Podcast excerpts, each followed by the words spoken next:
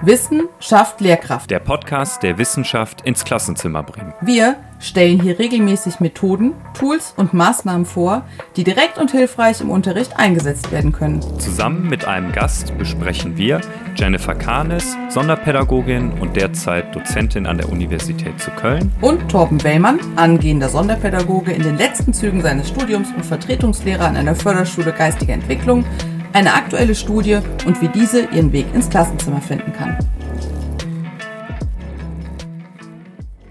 Ja, dann herzlich willkommen, Jannika Böse. Du bist jetzt seit einem Jahr Doktorandin im Fachgebiet Sprache und Kommunikation an der TU Dortmund und du hast davor auch ein Lehramt für sonderpädagogische Förderung studiert und auch ähm, noch mehrere Jahre ähm, an einer Dortmunder Kita gearbeitet in der, als Sprachförderkraft.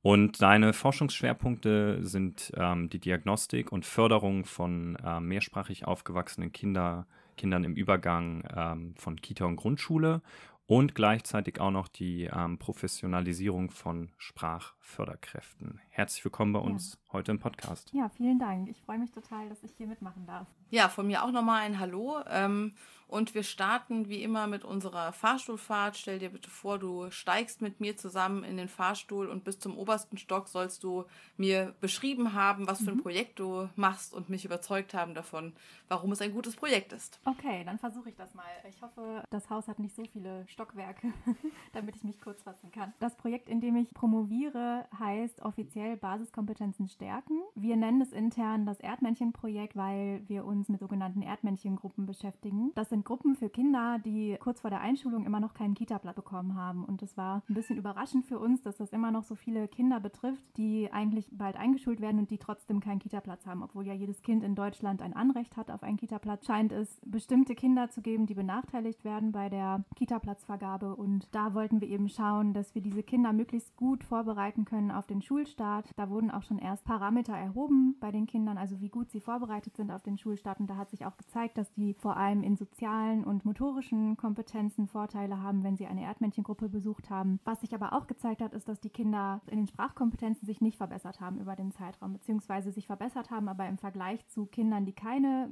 ähm, Erdmännchengruppe besucht haben, eben keine äh, Verbesserung gezeigt haben. Und von daher haben wir jetzt versucht, in diese Brückengruppen oder Erdmännchengruppen Sprachförderung zu implementieren und zu schauen, verbessert sich denn dadurch die Sprachkompetenz der Kinder im Laufe der Zeit das ist das Projekt so angerissen. Ja, das klingt super spannend. Erste Frage, die mir natürlich brennend irgendwie aufkommt, äh, ist, was sind das für Kinder, die nicht in der Kita angekommen sind? Also was ist das, mhm. was muss ich mir vorstellen, welche Kinder sitzen in der Erdmännchengruppe? Also zu unserem Erstaunen, und wir waren auch ein bisschen erschrocken, sind das wirklich so 100 Prozent mehrsprachige Kinder. Das sind jetzt keine Daten, die wir selber erhoben haben. Das ist die Aussage der Rofutur, also der Bildungsinitiative, die diese Gruppen mitfinanziert hat und ähm, erstellt hat. Die werden offiziell Spiel- und Lerngruppen bzw. Brückengruppen genannt. Wir haben sie jetzt Erdmännchengruppen genannt, weil das von einer Gruppe kam, die ihre Kinder so genannt hat und wir den Namen ganz, ganz gut fanden und ganz passend fanden. Und das sind eben Kinder, das kann man auch gar nicht so genau benennen, woran es liegt, dass die keinen Kita-Platz bekommen haben. Das hat wahrscheinlich mehrere Gründe. Da ist jetzt auch noch niemand hingegangen und hat erforscht, woran das liegt, dass diese Kinder keinen Kita-Platz bekommen haben. Aber es ist auf jeden Fall faktisch so, dass die Eltern versuchen, ähm, einen Kita-Platz zu bekommen für die Kinder, sonst wären die Kinder nicht in diesen Gruppen gelandet ähm, und sie kriegen trotzdem keinen. Also das kann zum Teil an der Benachteiligung der Kinder liegen, weil wenn Kita-Plätze rar sind, dann werden vielleicht andere Kinder bevorzugt als Kinder, die einen mehrsprachigen Hintergrund haben oder einen Migrationshintergrund haben, obwohl es diese Kinder natürlich besonders nötig hätten, da ähm, vorschulisch Deutschkontakt zu bekommen. Also es ist schon, man sieht schon eine äh, Benachteiligung der Kinder. Ja, und äh, habt ihr denn dann auch festgestellt, also klar, neben der Benachteiligung von den Kita-Plätzen, aber auch quasi an welchen Punkten ihr ansetzen müsst von der Sprachförderung? Mhm. Also wir müssen wirklich ganz basal anfangen bei den Kindern was ja auch klar ist, also der äh, Erwerb der Deutsch, Deutschen als Zweitsprache, der hängt immer von den Inputbedingungen ab, also wie quantitativ und wie qualitativ die Kinder in Kontakt mit der deutschen Sprache kommen. Und wenn sie in den Familien kein Deutsch sprechen, dann ist es äh, logisch, dass wir da ganz unten anfangen müssen mit den Kindern. Und deswegen dementsprechend haben wir auch ganz basal unsere Sprachförderung gestaltet, beziehungsweise wir haben ähm, versucht, über die pädagogischen Fachkräfte zu gehen in den Gruppen und das nicht selber durchzuführen, weil wir der Ansicht sind, dass es besser funktionieren kann, wenn man im Alter Alltag die Sprachförderung umsetzen kann, als wenn man jetzt von außen wieder reingeht und dann hier und da mal Sprachförderung durchführt. Und es gibt da auch schon erste Studienergebnisse, die das zeigen, dass es viel besser ankommt bei den Kindern, auch wenn das alle Fachkräfte durchführen. Deswegen war das unsere Herangehensweise da über die Fachkräfte zu gehen. Und wie muss ich mir dann so eine Förderung vorstellen? Also wenn, wenn du davon sprichst, dass das eben so im Alltag integriert sein soll, dann ist es quasi nicht ein, wir haben jetzt zehn Minuten ein bestimmtes Spiel oder eine halbe Stunde eine bestimmte Förderung, die wir machen, sondern wie stelle ich mir den Ablauf dann vor? Genau, also prinzipiell der Idealzustand wäre, dass die Fachkräfte in jeder pädagogischen Alltagssituation sprachförderlich handeln. Das ist das Ziel gewesen unseres Projekts. Es gibt bestimmte Sprachförderstrategien, die Fachkräfte einsetzen können, die bestimmt auch einigen schon bekannt sind, sowas wie Modellierungstechniken oder korrektives Feedback zum Beispiel. Und wir haben uns jetzt darauf beschränkt, ähm, auf dialogische Lesesituationen und auf andere stark strukturierte Alltagssituationen, weil sich da gezeigt hat, dass Fachkräfte da besonders gut ähm, diese Sprachförderstrategien einsetzen können. Also wir haben uns auf diese Situationen spezialisiert, die mit den Kindern stattfinden in der Interaktion, wo schon eine relativ strukturierte Interaktion vorgegeben ist, zum Beispiel bei einer Bilderbuchbetrachtung. Und deswegen ist es nicht die Sprachförderung im klassischen Sinne, dass wir uns jetzt in einen Kreis setzen und ein paar Sprachförderspiele spielen, sondern wir haben versucht, den Fachkräften näher zu bringen, dass sie in jeder strukturierten Alltagssituation die Sprachförderung durchführen können. Okay, das heißt, ihr seid bei eurem Projekt auch zuerst an die Fachkräfte herangegangen oder seid ihr direkt quasi an die Einrichtung? Genau, also wir sind über die Fachkräfte gegangen. Wir haben zunächst einmal den Ist-Stand untersucht bei den Kindern und den Fachkräften und dann haben wir ähm, leider noch online wegen der Corona-Pandemie dann mit den Fachkräften eine Schulung durchgeführt. Also wir haben sie in alltagsintegrierter Sprachförderung geschult, ähm, videobasiert, also sehr praxisbasiert und das in zwölf Stunden, also relativ knapp ähm, und dann gehofft halt, dass die Fachkräfte das Ganze auch umsetzen in der Sprachförderung. Ja, jetzt äh, hast du ja eben auch gesagt, den Ist-Stand bei den Fachkräften. Was mhm. gibt es denn da im Prinzip als äh, Kompetenzen, die vorherrschend schon äh, vorhanden sein sollten? Also man unterscheidet da auf theoretischer Basis zwischen drei Kompetenzen bzw. Performance-Kompetenzen bei Fachkräften. Die müssen zum einen Grundlagenwissen haben zum Spracherwerb, zur Sprachdiagnostik und zur Planung von Sprachförderung. Dann müssen sie einen Kompetenzbereich Können erfüllen, also theoretisch in der Lage sein, eine Sprachfördersituation zu planen und Diagnostik durchzuführen und auch einzuordnen, wo das Kind jetzt in der Sprachförderung steht. Das ist ganz wichtig, eine Voraussetzung dann für die Sprachförderung. Und das dritte und mit wichtigste ist die Performance, also dann tatsächlich die Umsetzung der Sprachförderung. Also wir haben uns alle drei Parameter äh, angeschaut. Einmal das Wissen auf der einen Seite und Können, also die Kompetenzbereiche und dann Performance auf der anderen Seite die Umsetzung der Sprachförderung. Jetzt sagst du äh, Fachkräfte, was, von was für ähm, Berufsfeldern sprechen wir denn? Ja, das war sehr heterogen bei uns, also eine ganz interessante Berufsgruppe. Äh, die meisten Brückengruppen oder Erdmännchengruppen, ich verwende jetzt wahrscheinlich eher äh, Brückengruppen, ähm, die sind in sogenannten offenen Ganztagsschulen angesiedelt, also in den Schulen schon, wo die Kinder später eingeschult werden sollen. Und da ist es häufig so, dass die Fachkräfte sehr unterschiedliche Ausbildungshintergründe mitbringen. Also wir hatten zum Teil Fachkräfte, die haben Grundschullehramt studiert beispielsweise und sind dann da über die Grundschule in die OGS gekommen. Wir hatten Fachkräfte, die haben gar keine pädagogische Ausbildung, sondern was ganz anderes gemacht. Und wir hatten Fachkräfte, die, also viele Fachkräfte, die auch eine Erzieherin-Ausbildung hatten. Also sehr heterogen tatsächlich. Und wie war der Stand so? Also wenn, wenn du sagst, ihr habt da quasi geschaut, wie der Stand sozusagen auch vor eurer Schulung gewesen ist? Also ähm, der Bereich Wissen, wir haben ja zwei Bereiche erhoben, jetzt mit dem Sprachkopf, also mit dem Instrument, wo wir geguckt haben, welche Kompetenzen sind da bei den Fachkräften. Im Bereich Wissen hat sich gezeigt, dass die Fachkräfte relativ hohe Kompetenzen haben und im Bereich Können ähm, im Vergleich zur Vergleichsgruppe relativ niedrige Kompetenzen. Und ähm, die Performance der Fachkräfte, das habe ich ja erzählt, dass wir jetzt auch noch erheben, wie gut sie die Sprachförderung umsetzen, die haben wir noch nicht ausgewertet. Das äh, zieht sich sehr lange, weil wir da Videoanalysen machen. Und da sind wir gerade dran. Ähm, das sieht aber ganz gut aus. Aber da können wir noch keine Aussagen zu machen. Und in den zwölf Stunden, die, die habt ihr quasi dann im Nachgang auch angepasst an die äh, Fachkräfte oder war das im Prinzip ein vorgegebenes Skript, äh, mit dem gearbeitet wurde?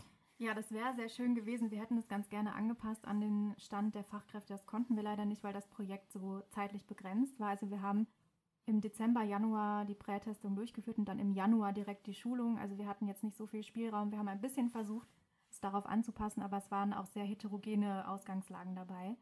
Äh, wir haben versucht, das Ganze sehr praxisnah zu gestalten, sodass jetzt Wissen gar nicht so viel thematisiert wurde, konkret zur Diagnostik. Wir haben natürlich angerissen, wie der Spracherwerb bei mehrsprachigen Kindern aussieht und was uns auch ganz wichtig war, auch der Umgang mit Mehrsprachigkeit, weil da auch immer noch viele Mythen ähm, entstehen in vielen Einrichtungen. Also das war uns ganz wichtig und dann sind wir vor allem über Videoanalysen gegangen und haben den Fachkräften gezeigt, welche Strategien sie konkret anwenden können in der Sprachförderung. Und habt ihr auch erhoben, was die, was die Fachkräfte selbst dann über diese Schulung gesagt haben? Also haben die irgendwie ein Feedback euch gegeben zu dem, was bei ihnen selbst passiert ist? Also wir haben über Moodle, wir haben über die Plattform Moodle gearbeitet mit der Schulung da haben wir eine Feedback-Funktion eingerichtet, die haben leider sehr wenige Fachkräfte genutzt. Wir hatten auch den Eindruck, dass da auch technische Schwierigkeiten waren, zum Teil bei den Fachkräften. Und da haben wir leider jetzt keine richtigen Rückmeldungen bekommen. Wir haben aber zum Glück die positive Rückmeldung von den Fachkräften bekommen, dass sie alle weiterhin gerne dabei wären im Projekt, was uns auch zeigt, dass sie daraus hoffentlich auch viel mitgenommen haben. Und dann habt ihr quasi die Fachkräfte eigenständig quasi in ihre Gruppen gelassen und wie seid ihr dann weiter vorgegangen? Genau, wir hätten uns im Idealfall vorgestellt, dass wir eine Prozessbegleitung machen, also dass wir regelmäßig mit den Fachkräften uns treffen und austauschen und dass sie sich gegenseitig auch Feedback geben. Da wir aber das Problem hatten, dass die Fachkräfte nicht freigestellt wurden zum Großteil für die Schulung, mhm. mussten wir schauen, dass wir das alles innerhalb der Zeit in den Gruppen durchführen können und dadurch konnten wir die Fachkräfte nur mit Sprachfördermaterial tatsächlich unterstützen. Also wir haben immer mal wieder, also ungefähr einmal im Monat den Fachkräften ein Materialpaket geschickt mit ganz vielen sprachförderlichen Büchern, die wir vorher ausgewählt haben und Spielen und zum Teil auch Hörbüchern und haben dann den Fachkräften so eine kleine Anleitung auch noch gegeben, mit den einzelnen Strategien, die sie äh, gelernt haben, dass sie dann diese Bücher damit äh, gestalten können. Und das ganze Material, das habt ihr nicht selber erstellt, sondern da kann im Prinzip auch jeder so drauf zugreifen. Genau, das war eine Zusammenstellung aus verschiedenen ähm, Büchern für die, äh, für die Altersgruppe. Was wir besonders gerne gemacht haben, sind Wimmelbücher zum Beispiel oder Bücher ohne viel Text. Das, an, mhm. das bietet sich besonders an für Kinder ohne äh, viel Deutsch-Input. Das haben wir sehr viel an die Gruppen gegeben. Mhm, wenn du jetzt zusammenfassen müsstest, was war aus deiner Sicht die bisher wichtigste Erkenntnis, die ihr ähm, ja jetzt schon aus dem, aus dem Projekt ziehen konntet? Dass das Schulsystem noch nicht gut eingestellt ist auf Kinder, die gar keinen Deutschkontakt haben. Wir haben zwar jetzt nicht, noch nicht viel in der Schule erhoben, aber wir haben doch gemerkt, dass die Kinder substanziell wirklich sehr viel weniger an Deutsch sprachlichen Kompetenzen mitbringen als ihre einsprachig aufwachsenden Peers, was dann die Bildungsbenachteiligung der Kinder natürlich nochmal erhöht, wenn sie in die Schule kommen. Und was uns auch, wie gesagt, schon besonders schockiert hat, ist, dass die Kinder trotz Bemühungen auch keinen Kita-Platz bekommen, auch wenn sie ein Anrecht darauf hätten. Und dass ja gerade die Kinder, die es besonders bräuchten, da äh, Deutsch-Input zu bekommen, offensichtlich benachteiligt werden in der Kita-Platzvergabe. Das ist absolut schockierend, das sehe ich genauso. Also vor allem, mir war nicht bewusst, dass wenn Eltern sich bemühen, sie es dann tatsächlich auch bis zum Schluss nicht schaffen, einen Kita-Platz zu organisieren. Ich hab, hätte das eher verbucht unter, das sind Familien, die eben auch, der vielleicht systembedingt nicht wissen, wie sie an den Kita-Platz kommen, aber wo es eben auch keine Bemühungen gibt. Das hat sicherlich auch mehrere Faktoren, aber ein Faktor, der natürlich auch noch reinspielt, ist, dass viele Familien erst nach Deutschland ziehen, wenn die Kinder schon ein bisschen älter sind. Und hier ist es ja tatsächlich so, dass man Kinder ja schon fast anmelden muss, wenn kurz nachdem sie geboren wurden in der Kita. Und dann dementsprechend werden sie ja schon benachteiligt in der Vergabe der Plätze. Also absolut. Das hat, glaube ich, ganz, ganz viele Faktoren, warum das nicht funktioniert. Wie viel habt ihr euch, also wir haben ja jetzt quasi mehrfach darüber gesprochen, was so die Kenntnisse waren und auch, äh, dass halt Kinder dabei waren.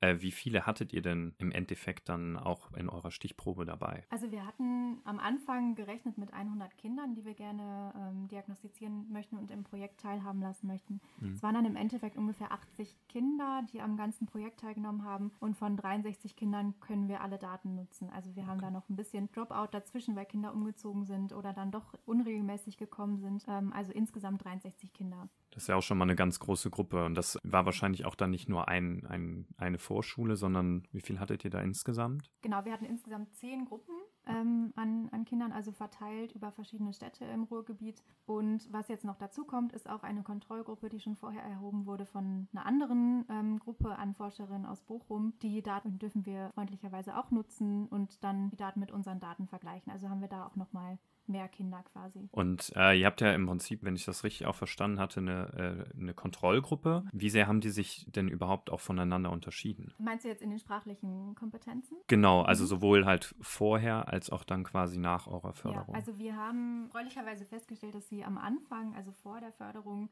ungefähr gleich auf waren mit den Kindern aus der Kontrollgruppe, dann über den Zeitraum von drei Monaten unsere Gruppe tatsächlich sehr viel größeren Zuwachs gezeigt hat an Sprachkompetenzen als die Kontrollgruppe. Wobei man sagen muss, dass wir hier jetzt nicht den vollen Umfang der Sprachkompetenzen erhoben haben, sondern nur das Wortverständnis, also quasi wie viel rezeptiven Wortschatz die Kinder haben im Deutschen. Also wir haben jetzt, jetzt nicht in beiden Gruppen differenziert angeschaut, wie die Sprachentwicklung aussieht, sondern nur diesen einen kleinen Parameter. Aber da hat sich gezeigt, dass unsere Gruppe deutliche Vorteile hatte durch die Sprachförderung. Wie kann ich mir das vorstellen, dass ihr ähm, Daten erhoben habt? Also wenn du sagst, dass das so eine alltagsorientierte Förderung ist, die dann in einem strukturierten Setting stattfindet, das heißt, da wird ein Wimmelbuch geholt und dann wird darüber gesprochen, wie werden dann Daten erhoben? Wie stelle ich mir das vor? Also diese konkrete Wimmelbildbetrachtung erhoben haben wir nur, um zu schauen, welche Performance die Fachkräfte zeigen, also wie gut sie die Sprachförderung durchführen. Und ansonsten haben wir mit den Kindern im 1 zu 1 Gespräch und ähm, Diagnostiksituationen durchgeführt. Da haben wir auch ein ganz tolles Team an Hilfskräften, die uns dabei unterstützt haben. Die haben die Diagnostik mit den Kindern durchgeführt auf unterschiedlichen Ebenen.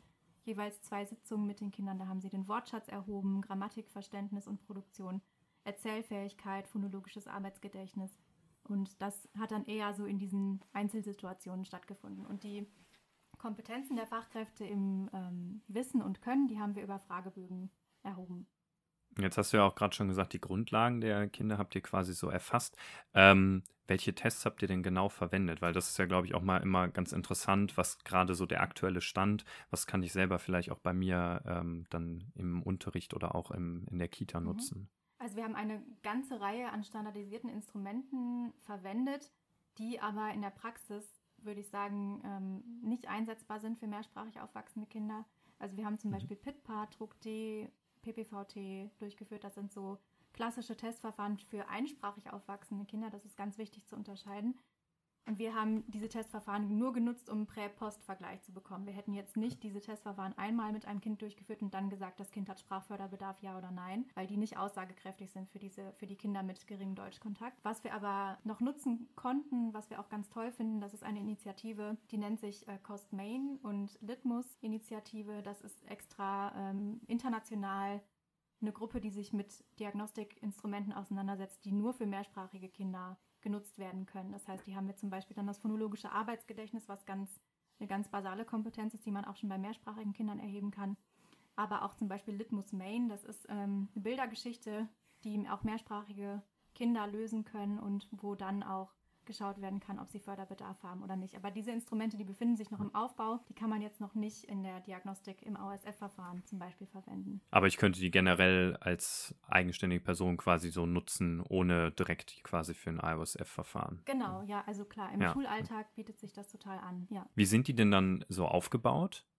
Die Testverfahren für die mehrsprachigen Kinder. Genau. Was ich vielleicht noch dazu sagen muss, es gibt schon ein Testverfahren, das man ganz gut auch in AOSF-Verfahren durchführen kann. Das haben wir uns jetzt nicht herangezogen, da das schon für Kinder ist, die ein bisschen mehr Deutschkontakt haben. Also man sagt grundsätzlich, man sollte Kinder, die mehrsprachig aufwachsen, erst ab einer Kontaktzeit von etwa 18 Monaten zum Deutschen testen, weil es vorher so heterogene Erwerbsverläufe gibt, dass man gar keine Aussage treffen kann. Und da gibt es ein ganz tolles Diagnostikinstrument, das ist die LISE-DATS. Ähm, die ist auch standardisiert und normiert und das können sowohl einsprachige als auch mehrsprachige Kinder durchführen. Und das ist auch ein ganz schönes Material. Das würde ich jedem ans Herz legen, der, der sich das besorgen kann, dass man das den Kindern durchführt. Das, was wir gemacht haben, war äh, zum einen eine Bildergeschichte mit den Kindern Litmus Main. Das find, befindet sich noch im Aufbau und Litmus NWR, also Non-Word Repetition Repetition Tasks zum phonologischen Arbeitsgedächtnis und phonologischer Komplexität. Das sind Aufgaben, die man sicherlich auch durchführen könnte, aber die jetzt noch nicht so aussagekräftig sind. Die Namen von den Diagnostikmitteln können wir ja nochmal in die Shownotes packen, damit man darauf zurückgreifen kann, wenn man das möchte. Jetzt wäre natürlich die Frage, ihr habt das durchgeführt, du hast ja auch schon gesagt, äh, ihr wollt da ja auch noch mehr erheben oder das weiterführen. Was ist denn so konkret jetzt bei dir auch angedacht, äh, was du dir nochmal genauer anschauen möchtest in deinem Projekt? Also mit dieser Kohorte an Kindern würden wir uns gerne noch anschauen, wie sie nach der Einschulung ähm, zurechtgekommen sind in der Schule.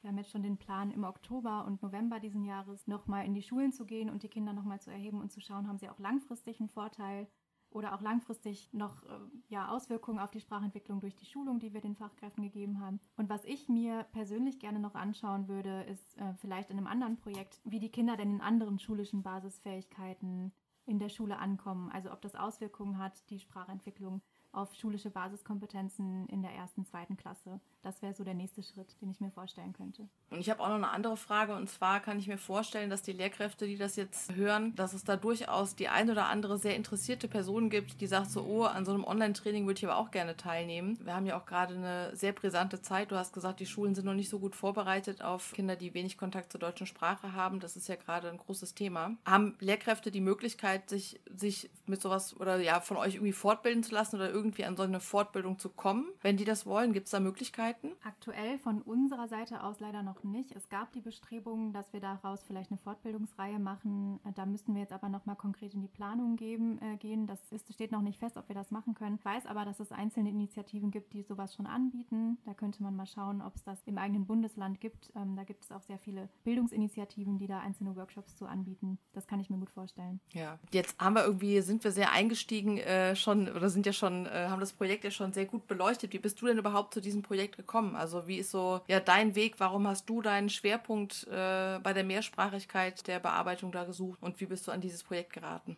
Ja, das ist eine sehr komplexe Frage, würde ich sagen. Die, äh, das finde ich auch ganz spannend, so seinen eigenen Weg dann nochmal zu rekapitulieren, weil einem das selber gar nicht so, so häufig gar nicht klar ist, wie man da überhaupt hingekommen ist.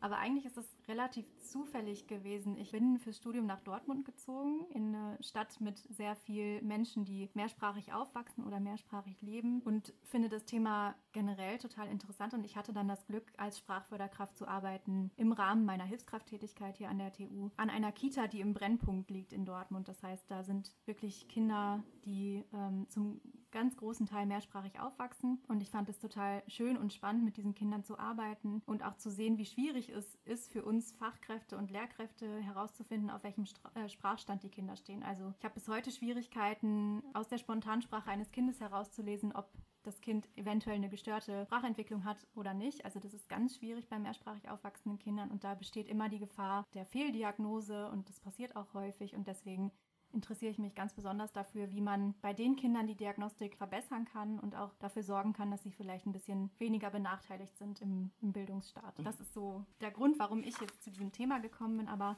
auf das Projekt bin ich dadurch gestoßen, dass meine Doktormutter ähm, mir diese Stelle angeboten hat, eben in Zusammenhang mit diesem Projekt. Und das hat einfach so gepasst wie die Faust aufs Auge, weil es äh, schon vorher mein, mein Interessensschwerpunkt war, mit mehrsprachigen Kindern zu arbeiten. Und es ist eben ein Feld, wo wir noch lange nicht angekommen sind an einem, an einem zufriedenstellenden Diagnostikinstrument. Ja, das auf jeden Fall. Habt ihr euch denn auch dabei oder, oder seid ihr generell damit dran, äh, auch die Auswirkungen von Förderschwerpunkten, also diagnostizierten Förderschwerpunkten auf die Mehrsprachigkeit noch zu untersuchen? Also es gibt jetzt erste Studienergebnisse schon dazu, das habe ich gehört. Da haben wir jetzt nicht eigenes zu erhoben, aber das fand ich ganz spannend dass zum Beispiel die Komorbidität von Förderschwerpunkt ESE, also emotional-soziale Entwicklung und Sprache, sehr, sehr hoch ist. Da gab es einzelne Untersuchungen aus äh, den USA, glaube ich. Da wurde herausgefunden, dass 80 Prozent der Kinder mit Förderschwerpunkt ESE auch eine Sprachentwicklungsstörung haben, was ja wirklich eine ganze Menge ist und was nochmal neues Licht auf diese beiden Förderschwerpunkte wirft. Wie das jetzt mit anderen Förderschwerpunkten aussieht, weiß ich ehrlich gesagt nicht, weil ich da nicht Expertin für bin. Ähm, ich beschäftige mich hauptsächlich mit Förderschwerpunkt ESE und Sprache, aber ich kann mir gut vorstellen, dass auch Förderschwerpunkt Lernen davon betroffen ist, weil wenn wir uns angucken, welche Testverfahren genutzt werden, die sind fast nie sprachfrei. Das heißt, auch da wird es Kinder mit äh, Deutsch als Zweitsprache geben, die häufig fehldiagnostiziert werden. Und wenn du dir jetzt ähm, vorstellst, du hast hier jetzt die, jetzt hast du die Gelegenheit, dass du Fachkräfte ähm, hast, zu denen du sprichst, was möchtest du denen mit auf den Weg geben? Was ist so dein Tipp bezüglich der Sprachförderkompetenzen, der Sprachförderung, des Umgangs mit Mehrsprachigkeit für die Fachkräfte? Also ich kann nur den Tipp geben, dass man sich einmal mit diesen Sprachfördertechniken auseinandersetzt, die wir auch unseren Fachkräften an die Hand gegeben haben. Das sind Sprachlehrstrategien, die die meisten wahrscheinlich schon im Studium kennengelernt haben, die aber einen ganz, ganz großen Impact haben auf die Entwicklung der Kinder. Also wenn man einfach in der Spontansprache mit den Kindern schon sprachförderlich handelt, dann hat das manchmal sogar einen größeren Effekt, als wenn man sich konkret eine Kleingruppe raussucht und dann damit Sprachförderung durchführt. Also das kann ich ans Herz legen. Viel korrektives Feedback, die Aussagen der Kinder aufgreifen, viele Sprechanlässe schaffen mit den Kindern, also ähm, wann immer möglich die Kinder aussprechen lassen und auch immer selber Sprechanlässe schaffen lassen. Was mir auch immer ein Anliegen ist, ähm, das machen ja viele, manchmal ist es auch notwendig, die Nutzung der Erstsprache zu unterbinden. Das ähm, finde ich nicht immer sinnvoll. Also ich, es hat sich auch gezeigt, dass auch das Prestige oder die Akzeptanz der Erstsprache eine Entwicklung auf die Sprachentwicklung, der, äh, einen Einfluss auf die Sprachentwicklung der Kinder haben kann. Und es ist ganz wichtig für die Kinder zu merken, okay, auch meine Erstsprache ist hier erwünscht und angesehen und akzeptiert. Und deswegen würde ich versuchen, auch wenn Kinder dann häufig in der Erstsprache kommunizieren, das nicht zu unterbinden. Das wäre noch so ein Tipp, den ich mitgeben könnte. Und was auch ganz wichtig ist bei Aufgabenstellungen, das Verständnis zu sichern. Also sicher zu sein, dass die Kinder verstanden haben, worum es geht, weil sonst dadurch ja auch äh, Frustration hervorgerufen wird oder generell die schulischen Leistungen abfallen können. Ähm, jetzt sind wir ja schon so ein bisschen bei Tipps und Anwendungen. Wenn du jetzt quasi mit deinem Wissensstand, den du jetzt hast, äh, dein Projekt nochmal durchführen würdest, was, was würdest du eventuell ändern oder vielleicht auch anders untersuchen? Ich glaube, was Wissenschaft immer noch lernen muss, ist nicht so viel über Menschen zu forschen, sondern mit Menschen zu forschen. Und wenn ich mehr Zeit gehabt hätte, das Projekt war sehr knapp auf ein Jahr oder noch nicht mal ein Jahr ähm, geplant, in der wir alles durchführen mussten, was wirklich viel ist für dieses eine Jahr, dann würde ich versuchen, mehr die Fachkräfte und die Kinder einzubinden in die Planung der Schulung, der ähm, Erhebung und bei allem anderen, weil wir hatten schon die ein oder anderen Probleme bei der Durchführung, die uns sicherlich erspart geblieben wären, wenn wir vorher einmal nachgefragt hätten. Also ich glaube, da gibt es noch viel, was die Forschung auch lernen kann, auch aus der Praxis, dass man einfach viel mehr mit den Menschen vorher in Kontakt tritt. Ja, das glaube ich ist immer generell das Problem, ne? Ja. dass man auch dann äh, Fachkräfte damit überrumpelt. Ich hatte auch noch gesehen, dass ihr eine relativ hohe Dropout-Zahl von Fachkräften habt. Hast du da eine Idee, wie das im Prinzip zustande gekommen ist? Ja, das liegt zum einen daran, hatte ich ja schon erwähnt, dass die Fachkräfte zum Großteil nicht freigestellt wurden von den ArbeitgeberInnen. Das heißt, sie mussten das in der Freizeit durchführen oder während der Arbeitszeit, was ja kaum möglich ist bei so einem hohen Arbeitspensum in der Pädagogik. Und das ist mit Sicherheit ein Faktor. Ein anderer Faktor ist, dass diese Erhebung mit dem Fragebogen, da ist der meiste Dropout passiert, also nicht in dem ganzen, nicht in dem ähm, ganzen Komplex war der Dropout zu hoch, sondern in der Erhebung des sprachförderlichen Wissens und Könnens durch den Fragebogen haben mhm. viele Fachkräfte bei der zweiten Erhebung gesagt, dass sie das nicht nochmal machen möchten, weil der sehr, sehr umfangreich ist und wir uns im Nachhinein auch gefragt haben, wie viel müssen die Fachkräfte denn tatsächlich können davon, was da erhoben wird. Und das ist ähm, glaube ich, sehr abschreckend gewesen für die Fachkräfte. Wunderbar, dann kämen wir jetzt zu unserem Abschluss, nämlich äh, dem Bereich mit Outside the Box, wo wir von dir noch gerne einmal wissen wollen würden, wenn du etwas am Bildungssystem ändern könntest, was quasi wie durch ein Wunder morgen früh äh, passiert ist. Was wäre das, was du ändern würdest? Also grundsätzlich würde ich sagen, das steht mir mit Sicherheit nicht zu, zu sagen, dass sich das Bildungssystem ändern soll, wenn man selber nicht drin beschäftigt ist. Also ich bin ja, habe ja das Privileg, auch wirklich an der Uni arbeiten zu können und äh, erforschen zu können, welche Prozesse da stattfinden.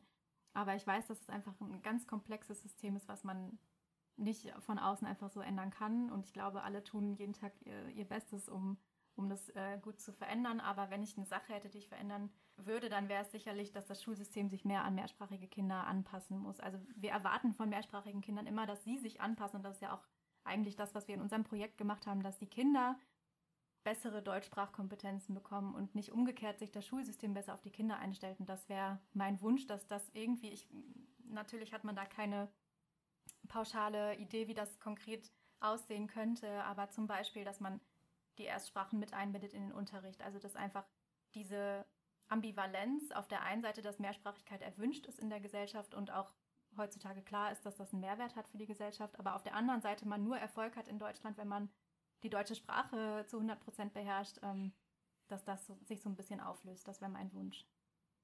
Schöner Wunsch, wunderbar. Vielen lieben Dank für das sehr spannende Gespräch.